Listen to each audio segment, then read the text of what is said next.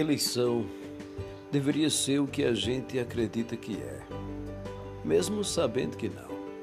O sistema conseguiu colocar em cena um ambicioso projeto de poder, ostentação e ego da maioria dos pretensos governantes.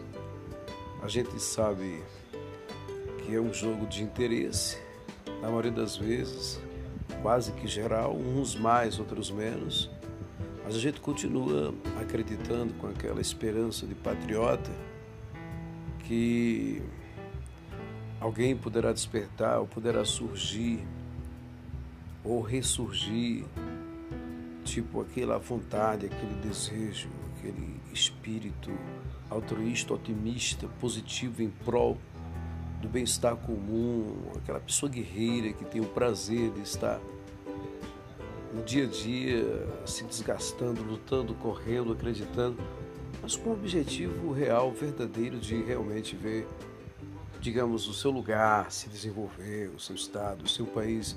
Um verdadeiro cara com espírito de liderança, né?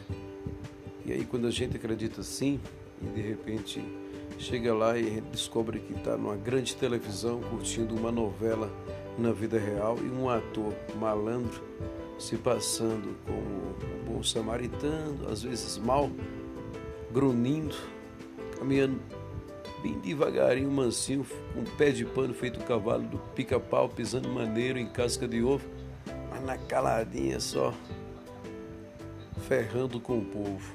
Tipo, quatro anos de retrocesso. E de repente você acreditou numa ideia que não foi desenvolvida então você termina acreditando que eleição é uma escolha de pessoas sérias para conduzir com seriedade os destinos do nosso município.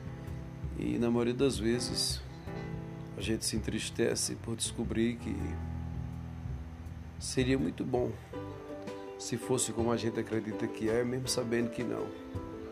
Infelizmente, o sistema conseguiu colocar em cena um ambicioso projeto de poder, ostentação e ego da maioria dos pretensos governantes nossos. Lamentavelmente.